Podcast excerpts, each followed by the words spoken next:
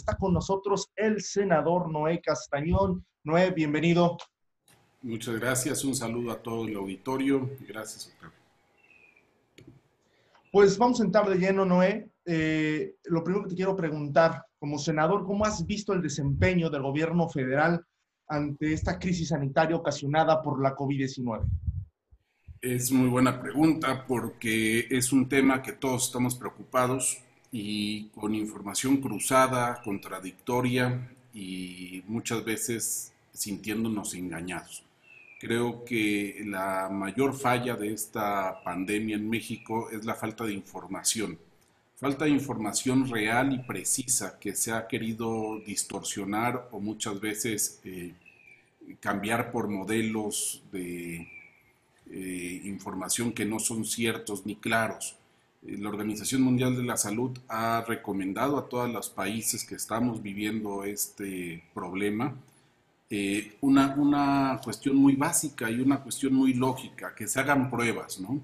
Que se hagan pruebas para detectar qué porcentaje de la población tiene la enfermedad y con esto poder prever contagios masivos, porque si no sabemos bien a bien quién tiene la enfermedad, recordemos que el COVID-19 eh, tiene un aspecto, una fase de asintomático en mucha gran parte de, los contagiados eh, y estos no sabemos, son potenciales contagiadores eh, y no sabemos quiénes son en México, porque las estadísticas, primero se estableció un modelo llamado Centinela, que hacía pruebas aleatorias y de ahí un modelo predictivo y estadístico para saber más o menos cómo íbamos, pero nunca se tuvo bien a bien los datos que nos dieran la certeza de lo que se estaba enfrentando y al día de hoy no lo tenemos. Cambió el modelo Centinela a un modelo de registro de pacientes hospitalizados, pero ese también no, es unos no nos da unos datos reales sobre quiénes tienen la enfermedad.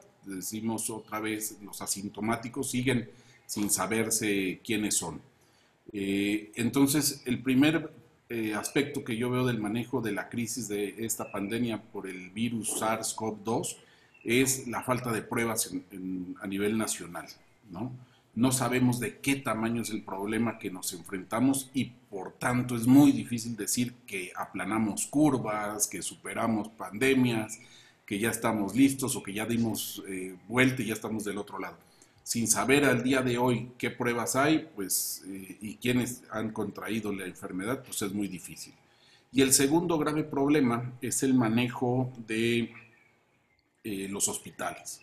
Un sistema de salud, el mexicano, con muchas carencias, no de hoy, si bien es cierto que han sido heredadas del pasado, pero no quiere decir que en un año y medio de gobierno estos hayan sido superados y que hoy tengamos un sistema de salud eh, pleno y, con todas las capacidades para afrontar la pandemia.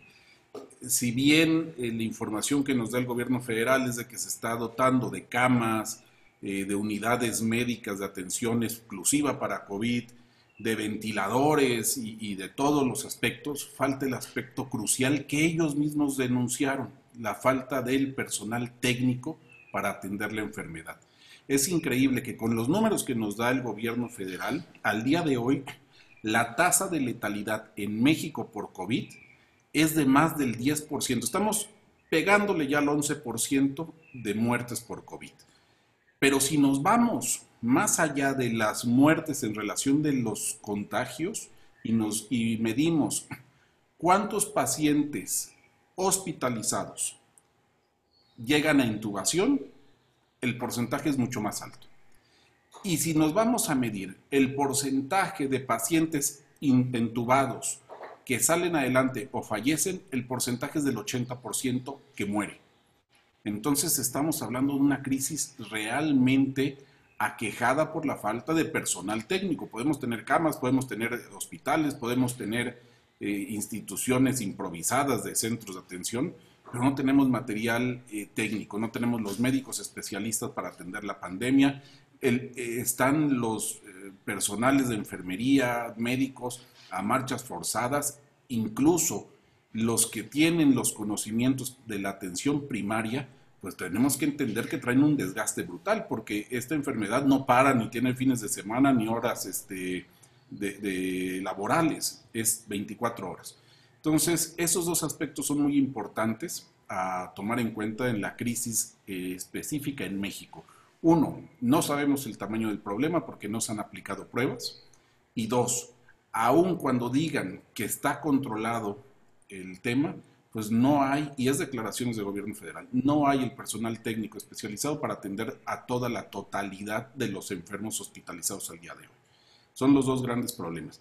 Podríamos hablar de otros grandes problemas derivados del COVID, no, eh, no ocasionados por la enfermedad, que es el tema social, el tema económico, el tema de las medidas que si bien tampoco han sido claras en qué medidas son las que debemos de tomar para prever el contagio, porque un día nos dicen que usa tapabocas, otro día nos dicen no lo uses, un día lávate las manos, otro día ya no te preocupes, ya vete a trabajar, otro día no, espérate otros 15 días, eh, está de lejos, está de cerca.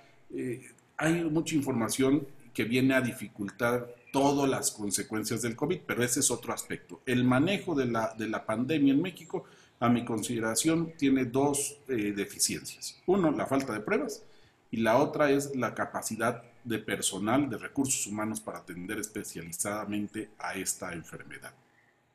Ante esta falta de pruebas, el senador Noé Castañón no cree las cifras del subsecretario Hugo López Gatel porque el recorte del día de ayer a nivel nacional hay 62.527 positivos y 479 fallecidos. ¿Le cree el senador Noé Castañón a López Gatel? A ver, digámoslo así. Las cifras del secretario López Gatel son reales a su modelo. ¿No? Esto es eh, muy fácil de interpretar. Si él toma en cuenta los datos de las pruebas que ha tomado, evidentemente son ciertos. Pero el problema es que el universo de aplicación de las pruebas no es el universo que recomienda la Organización Mundial de Salud y por tanto eso da un aspecto no de falsedad, sino de no tener certeza en el tamaño del problema. Eh, hay que ser muy puntuales en esto y no, y no lo digo por descalificar al doctor Gatel. El doctor Gatel tiene razón, pero nos está contando un pedazo del problema, la versión de su, de su película, vamos pero no nos está contando el trama completo ni la realidad nacional. Y, son cuestiones que no debo decir yo si miento o no miente. Lo dicen los propios estados, los propios secretarios de salud de las entidades que dicen, yo reporto al sistema nacional, subo los enfermos que tengo el día de hoy y en el cuestionario que tiene la Secretaría de Salud Federal hay algunos que me lo rebota porque no cumplen con algunos aspectos. Entonces, evidentemente, hay carencia de realidad y carencia de certeza en los datos que nos maneja el doctor Gatel. Sabemos, senador, que es senador por Chiapas. Ahora vámonos al Estado en sí. Eh, usted como senador por Chiapas, ¿cómo ve el desempeño del gobierno de Rutilio Escandón eh, Cadenas y del mismo secretario eh, de Salud para llevar a cabo al frente de la pandemia en el estado, que llegamos a los 1048 positivos el día, el día, el día de hoy, 23 de mayo, y 86 fallecidos. Así es. Eh, pues en Chiapas el problema ha sido mayor. Ha sido mayor porque eh, Chiapas usualmente replica mucho de las políticas federales eh, y Chiapas tiene una morfología social muy diversa a lo que es la, federación. No podemos pedir eh, la eh, quédate en casa, las medidas como el, el cuidado de quedarse en casa, cuando la propia morfología social chiapaneca no da para quedarse en casa porque no hay casas donde quedarse. Es decir, si tú te vas a los altos de Chiapas, las casas son un cuarto, una galera donde hay sala, comedor y recámara y duermen ocho personas. Eso, poniendo las medidas de aislamiento social, son pequeños focos de infección con una de las personas que llegue a contagiarse.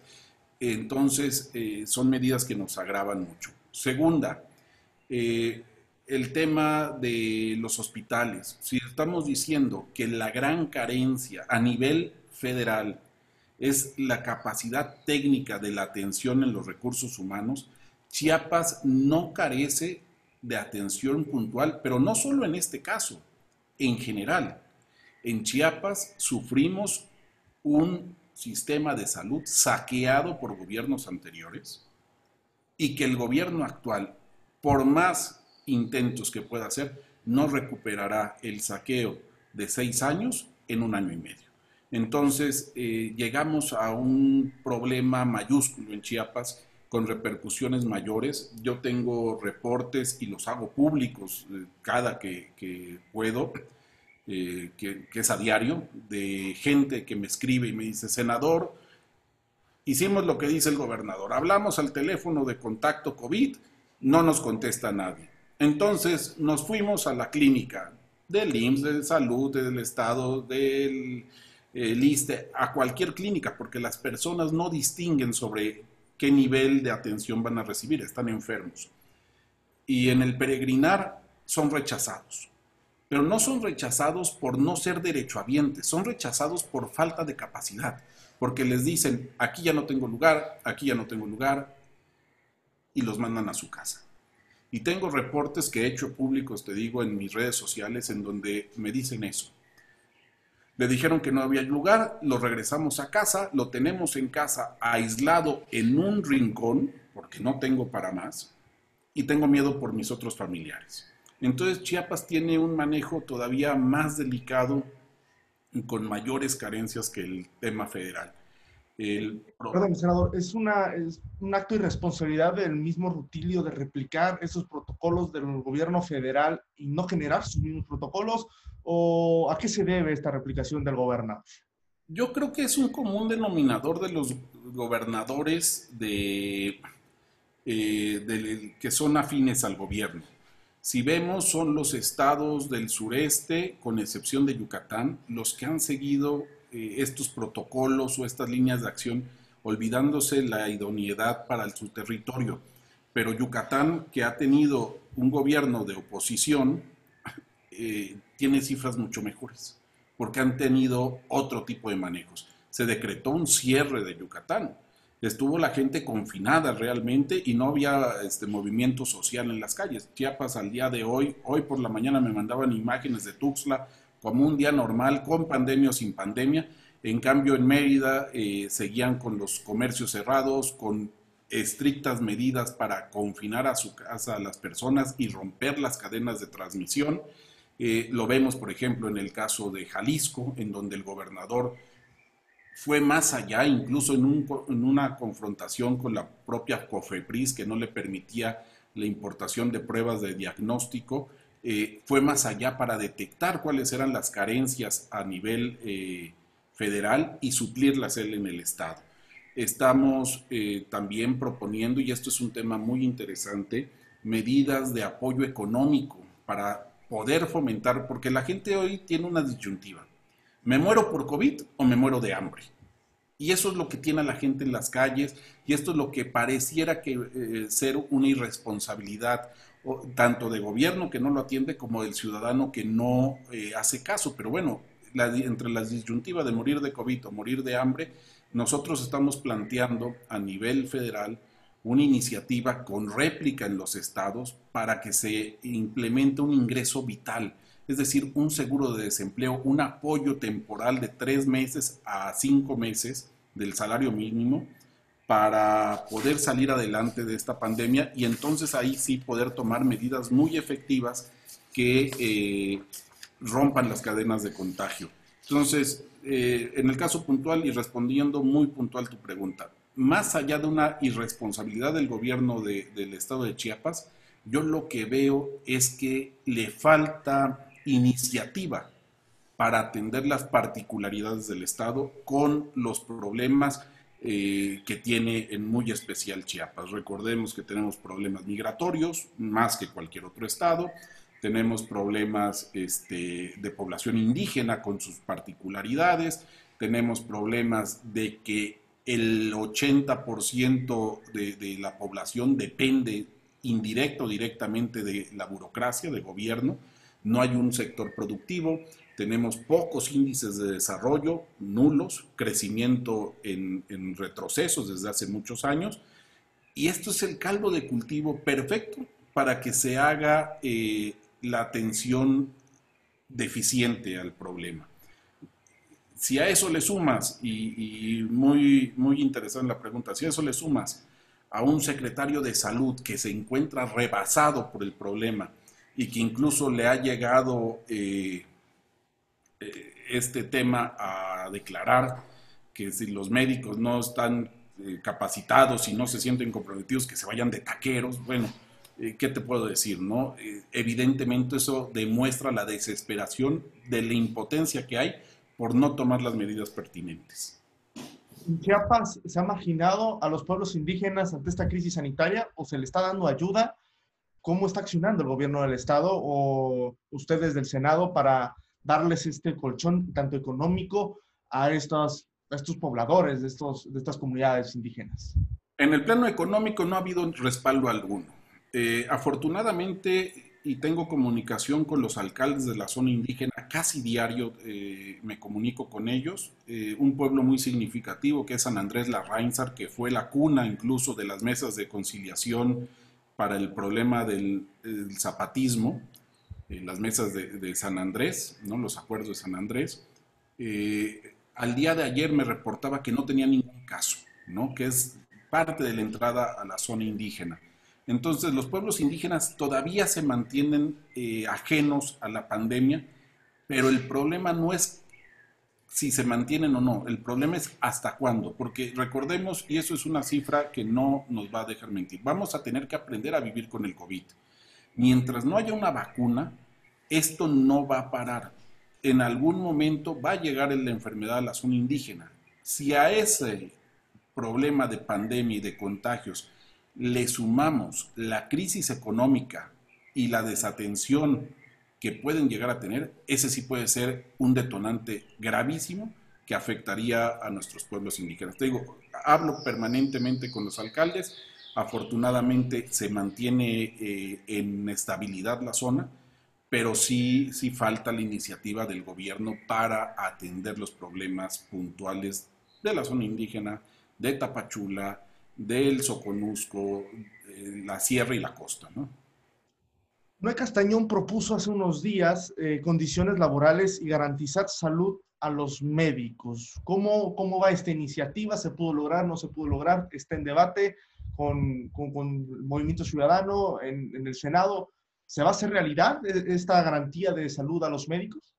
Mira, a partir de, de la declaración de pandemia, he presentado varios puntos de acuerdo e iniciativas, todas encaminadas al problema COVID en determinados momentos. Esta de la que hablas muy puntual eh, fue una determinante que esperamos que salga. El problema también es que el Senado ha estado en una parálisis legislativa eh, con sus sesiones. el 30 de, de abril fue el último día del periodo ordinario, no pudimos sesionar y a partir de ahí eh, se instaló la comisión permanente, la cual hasta el miércoles pasado tuvo su primera sesión virtual, pero tampoco se determinó que en estas sesiones virtuales se pudiera sacar agenda de los puntos de acuerdo y de las iniciativas. Las iniciativas tendrán que irse a un periodo ordinario para salir, pero los puntos de acuerdo sí podrían salir. Entonces, en eso estamos eh, parados también.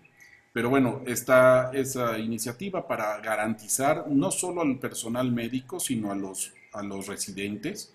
Una realidad es de que ante la falta de personal técnico capacitado, los residentes, los enfermeros, eh, los pasantes en medicina, digámoslo así, son los que están atendiendo y están dando en la primera línea la lucha. Creo que hacia ellos se debe de concentrar la protección para evitar contagios. Eso es algo imprescindible. Presenté también un punto de acuerdo para que se permitiera y que COFEPRIS permitiera la homologación de las pruebas de diagnóstico y de inmunidad por el COVID. Eh, y presentamos una iniciativa eh, en Movimiento Ciudadano y en conjunto con otras fuerzas políticas, la del ingreso vital. Y sobre esa iniciativa es la que estamos trabajando más fuerte porque creemos eh, más allá de esto, te digo, es, el COVID es un, es un tema que vamos a tener que aprender a vivir con. Pero la forma de poder afrontar esa nueva realidad, sin duda, es primero ayudando a que la gente no tenga una necesidad impecable de comer. Y el ingreso vital es lo que representa la oportunidad para que cada mexicano que se ha quedado sin empleo o sin posibilidad de trabajar tenga un ingreso que le garantice poder quedarse en casa y tener el sustento diario de él y de su familia. Entonces estamos muy enfocados en Movimiento Ciudadano en sacar adelante esta iniciativa. Eh, en el mes de abril, casi más del 40%, el 41% de los hogares mexicanos se vieron con la penosa reducción en sus ingresos. Y si nos ponemos más estrictos, el 60% de los hogares mexicanos tuvieron una disminución sustancial que le impide la subsistencia. Entonces, el problema real de toda esta crisis es eso, cómo garantizarle al ciudadano ese seguro de, sustento vital. Por eso le decimos el ingreso vital. Y es una reforma constitucional que estamos planteando y estamos volcados con los gobiernos estatales.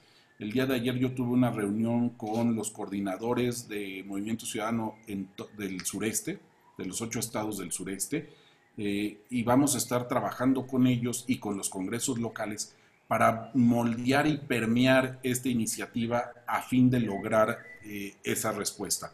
Y es una respuesta que la mezclo con la pregunta directa de la iniciativa sobre el apoyo a los residentes y médicos tratantes, porque los primeros beneficiados, evidentemente, es quien recibe el seguro vital.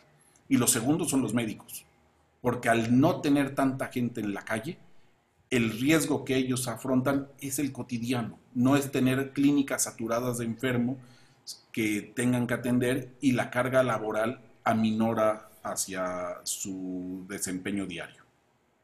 ¿A qué se debe, senador? Esta, hemos oído que desde que entró la crisis sanitaria de la COVID, pues diversos hospitales, tanto del ISTE, tanto del IMSS, eh, públicos, eh, se han visto saturados, un déficit, con falta de medicamentos y de ¿A qué se debe este, esta crisis de salud pública que se vive desde hace unos años y que hoy la estamos, eh, estamos viendo eh, muy, muy claro ante, ante esta situación? ¿A qué se debe esta, esta déficit de salud pública en el país? Pues sin duda es al mal, al mal manejo del sistema de salud. ¿no? Las reformas que se han dado en el último año no han beneficiado realmente a fortalecer al sistema de salud. Al contrario, si tenemos un sistema de salud nacional eh, con muchas deficiencias y íbamos caminando a un sistema de salud integral y único, las reformas al, Instituto del Bienestar vinieron a retroceder todos los esfuerzos logrados. Es decir, traíamos un esfuerzo deficiente, pero, pero al fin y al cabo construyéndolo. Y la reforma al Instituto del Bienestar destruye todo eso y plantea una nueva dinámica, que puede ser muy buena, pero fue en el peor momento y de la peor forma, porque ni tenemos lo del pasado, ni tenemos lo del presente no sé qué vaya a pasar en el futuro. Afortunadamente todavía no, no sé leer el futuro, pero simplemente espero que esto vaya agarrando su cauce a un sistema de salud integral que atienda a la población. Entendamos también que eh, el problema es un problema económico. Eh, no hay a nivel mundial un sistema de salud pleno, ni en los estados que tienen el modelo de estado de bienestar, Inglaterra que lo probó y, donde se desarrolló, Suecia, eh, España, el modelo es integral por el gobierno. Siempre hay cuotas que tiene que pagar la ciudadanía y dependiendo el, el grado de la enfermedad o los niveles de atención. Pero bueno, aquí en México se está planteando un sistema integral. Esperemos que funcione. No sé cómo vaya a salir adelante, presupuestalmente hablando, pero eh, sí hoy es un tema que trae reflejos reales a la problemática que tenemos. Y quiero darte un dato muy en particular sobre lo que me decías. Eh, tengo aquí en mis manos un reporte que me hicieron llegar mis amigos de Tapachula, eh, que te lo voy a leer. Dice, situación actual del COVID en Tapachula al 21 de mayo de 2020. Uno, ayer los comerciantes levantaron el cerco sanitario en el centro de la ciudad. Primer acto que complica la labor de los médicos y motiva e incentiva los contagios. Dos, ayer mismo se llegó al máximo de su capacidad el Hospital COVID ISTECH, el Instituto de eh, Seguridad Social para los Trabajadores del Estado de Chiapas. Dice, lo peor es que siguen llegando en mayor proporción el número de pacientes, derivado del el levantamiento del cerco sanitario. Tres, el IMSS COVID llegó al 70% de capacidad y solo recibirá a derechohabientes. El IMSS COVID de Tapachula también salió en las noticias y tengo referencia que es el hospital de donde se retiraron ventiladores. ¿Por qué? No lo sé para suplir, eh, decían algunas otras clínicas del IMSS. Pero entonces, si traemos una curva en ascenso acelerada en Chiapas, el quitar eh, ventiladores a la clínica del IMSS pues, se me hace una medida muy controvertida, ¿no? Eh, y en general, lo que me dicen, el, como dato, el ISTE solamente tiene tres monitores y tres ventiladores en sus instalaciones y en una semana estamos esperando que el número de casos incrementen alarmantemente. Esto es el tema en Tapachula y es un tema que me lo compartieron usuarios del sistema de salud en Tapachula. Voy notar que Tapachula está viviendo igual una crisis de salud pública. Terrible. Y además con señalamientos injustos, pero pues sí reales, por el problema de la migración. Tenemos una frontera cerrada, desde antes de la crisis del COVID con Guatemala, precisamente por el tema migratorio, ese muro alto, grande y majestuoso que ha anunciado el señor Trump en el norte del país, no lo hizo en el norte, sino lo vinieron a poner al sur.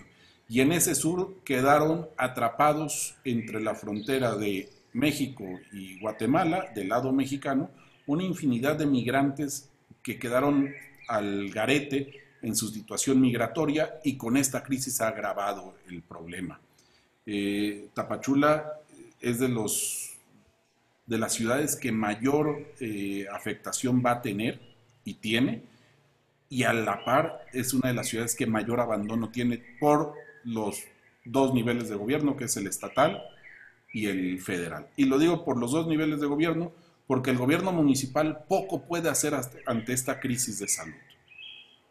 En la capital chiapaneca, en Tuxtla Gutiérrez, se concentra el número de contagios en todo el estado.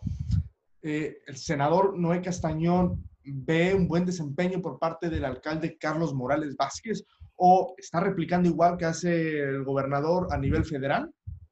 Pues veo una ausencia de autoridad, eh, medidas muy controvertidas, pero que esperamos que tengan algún resultado medido como el hoy no circula que se implementó y que después eh, se echó para abajo, son medidas que, que, implementa la Secretaría de Transporte, no es el ayuntamiento en sí, vulnerando las facultades que tiene el ayuntamiento, porque quien puede restringir el tránsito, recordémoslo, es la autoridad municipal, es la competente.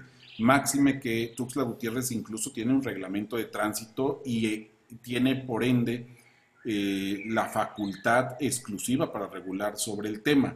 Lo que le tocaría al gobierno del estado sería regular el tránsito estatal, pero bueno, aún así se echó a andar un programa de hoy no circula, eh, que después se, echó para abajo, decían que nada más era eh, como muchas de las cosas que pasan en este país, ¿no? Lo anuncio, parece un, un, hecho concreto y después cuando veo la respuesta de la ciudadanía en contra, me echo para atrás y digo, era una prueba. Nos acaba de pasar ahora con la cancelación de los fideicomisos a nivel federal y nos ha pasado en muchas otras cosas, ¿no? Pero bueno, así lo veo en el tema. Entonces veo también a un gobierno municipal superado, superado por eh, el problema y superado por la ciudadanía. Superado por la ciudadanía en dos aspectos, el positivo y el negativo. El positivo con la ciudadanía responsable que realmente está cumpliendo con las medidas de aislamiento social, pero por el otro lado con la ciudadanía que no puede quedarse en casa y que tiene que salir y sigue con su vida diaria. También escucho muchos comentarios eh, diciendo, bueno, es que esto no existe y, esa es la falta de comunicación del primer respondiente que debe de haber por parte del gobierno, que es la autoridad municipal. Una buena comunicación de una autoridad municipal da para atender el problema y concientizar al ciudadano. Recordemos, y, y, insisto en esto, el primer respondiente ante un ciudadano por parte del gobierno son los gobiernos municipales. México entrará en una crisis económica, ya lo estamos viviendo. ¿Cómo se puede recuperar el país tras eh, estos fallidos protocolos de seguridad de salud ante esta, hasta esta pandemia? ¿Cómo se va a recuperar el país? ¿Cómo ve el senador Noé Castañón a México en estos cinco años restantes de la cuarta transformación? Veo a un México complicado, una crisis económica que no es especulativa, es real, está ya la crisis económica y veo un urgente eh, momento de atención por el gobierno hacia ese tema. Eh, me mortifica la postura del presidente en no querer cancelar proyectos que podrían servir muchísimo para reactivar la economía y que él eh, siga empecinado en llevar a cabo, como es el tren Maya, el aeropuerto y las refinerías de dos bocas. Creo que ahí hay recurso para poder inyectarle, como otros países están haciéndolo, al sector productivo y con eso evitar la caída del empleo y la catástrofe económica, porque la crisis va a estar. La crisis ya está y no la vamos a saltar así como tampoco vamos a quedar exentos del problema del COVID, por más que se diga que aquí la curva está planada, no, el problema es real y ahí está. Igual el problema económico está presente y va a traer consecuencias eh, complejas. Eh, si, si no se atiende el problema económico, va a haber resultados y, y, es donde yo llamo a las autoridades de todos los órdenes de gobierno a atenderlo. Va a haber resultados negativos, primero en la estabilidad social. Cuando la gente no tiene posibilidades de salir adelante de una manera normal, legal, pues lo primero que hace son eh, movimientos de inestabilidad social. El segundo, y es muy claro, es el problema de la gobernabilidad. Cuando hay una inestabilidad social, la consecuencia directa es la gobernabilidad, es decir, le va a dificultar al gobierno llevar a cabo sus tareas de control para el desarrollo y el bienestar de la población. Y el tercero, que es el más grave y que no es derivado de esto, sino que es agravado por la crisis de COVID, es el tema de seguridad pública. Vivimos en un país lacerado, lastimado y con un complejo problema eh, en su sistema social en cuanto a seguridad pública, con una cohesión social rota eh, y sin una movilidad que da eh, la, falta de oportunidades de crecimiento económico. Entonces, esas tres características, la inestabilidad social, la falta de gobernabilidad y el agravamiento de la seguridad pública, son factores que van a complicar aún más salir adelante de la crisis económica. Así es que nuevamente, y no me cansaré de hacerlo, es un llamado a las autoridades a poner atención en eso, a destinar programas como el del ingreso vital y además planes de rescate. Yo no entiendo cómo podemos seguir planteando eh, el no darle un esquema que no piden de exención de pagos de impuestos. Todos los eh, eh, cámaras y, organizaciones empresariales lo que piden es una prórroga para el cumplimiento. Bueno, yo no entiendo cómo no se ha volteado a ver esos reclamos y cómo no se puedan eh, prorrogar esos pagos. En cambio, sí seguimos en la misma línea de dar banderazos a proyectos de trenes, en seguir con construcciones de aeropuertos, que, que, cada día se complican más y digo, bueno, este, cuando, cuando no se deben de hacer las cosas, los mensajes llegan solos. Para colmo, ya hoy en los terrenos de Santa Lucía tenemos el encuentro de vestigios de mamuts, un número enorme de, esqueletos de mamut y, la petición del propio, eh, de las personas especializadas en declarar eso una zona de patrimonio cultural eh, para que no, no, se siga con la, con la construcción del aeropuerto. Eh, y ni así, y así podemos hacerlo. Un presidente que clama a la historia, pero que denosta la preservación de la misma, ¿no? Eh, son, son cuestiones que nos van a agravar mucho el tema económico y de cómo salir adelante. ¿Movimiento Ciudadano en este, este nuevo gobierno es oposición o está debilitado? Movimiento Ciudadano desde su conformación y al día de hoy lo que somos, somos aliados para sacar a México adelante. En lo que nos toca, coincidimos en mucha de la ideología del presidente. Eh, recordemos que Movimiento Ciudadano estuvo de la mano de, de Andrés Manuel López Obrador en mucha de la conformación del proyecto que tenía pero estamos también en contra de muchos de los abusos o distorsiones del mismo plan. Entonces, estamos a favor de México, de la construcción de la nación, de la recuperación económica y de la protección de la ciudadanía. Si ahí, en ese interés, está alineado el gobierno, somos aliados. Pero si tenemos conflicto, choques y diferentes posiciones a los temas de beneficiar a México, entonces seremos una oposición responsable para saber y construir acuerdos a favor de México. La penúltima pregunta, senador. Seis años. ¿Qué se vaticina para el senador Noé Casteño? Primero, salir avante de esta crisis, que nadie esté exento. Eh, estoy haciendo lo propio, estoy tratando de cuidarme lo, lo, más posible porque creo que es lo que debemos de hacer todos. Eh, seguir las recomendaciones tanto de gobierno como las de los médicos y de especialistas. Eh, y yo creo que después de, salir avante de esto ya podríamos pensar en qué hacer en cinco o seis años eh, próximos, ¿no? No me gusta soñar, creo que como todas las personas y como cualquier ser humano siempre hay que tener la ambición de crecer, y hacia allá concentraré yo mis fuerzas y mis batallas a crecer tanto en, en lo personal como en lo profesional, sea el escenario que sea. Para terminar, una palabra que describa el primer año y cinco o seis meses del gobierno de Andrés Manuel López Obrador. Confuso.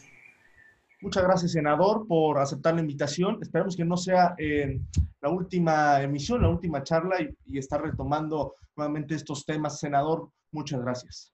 Muchas gracias, Octavio. Un saludo nuevamente a todo tu auditorio y estamos a tus órdenes.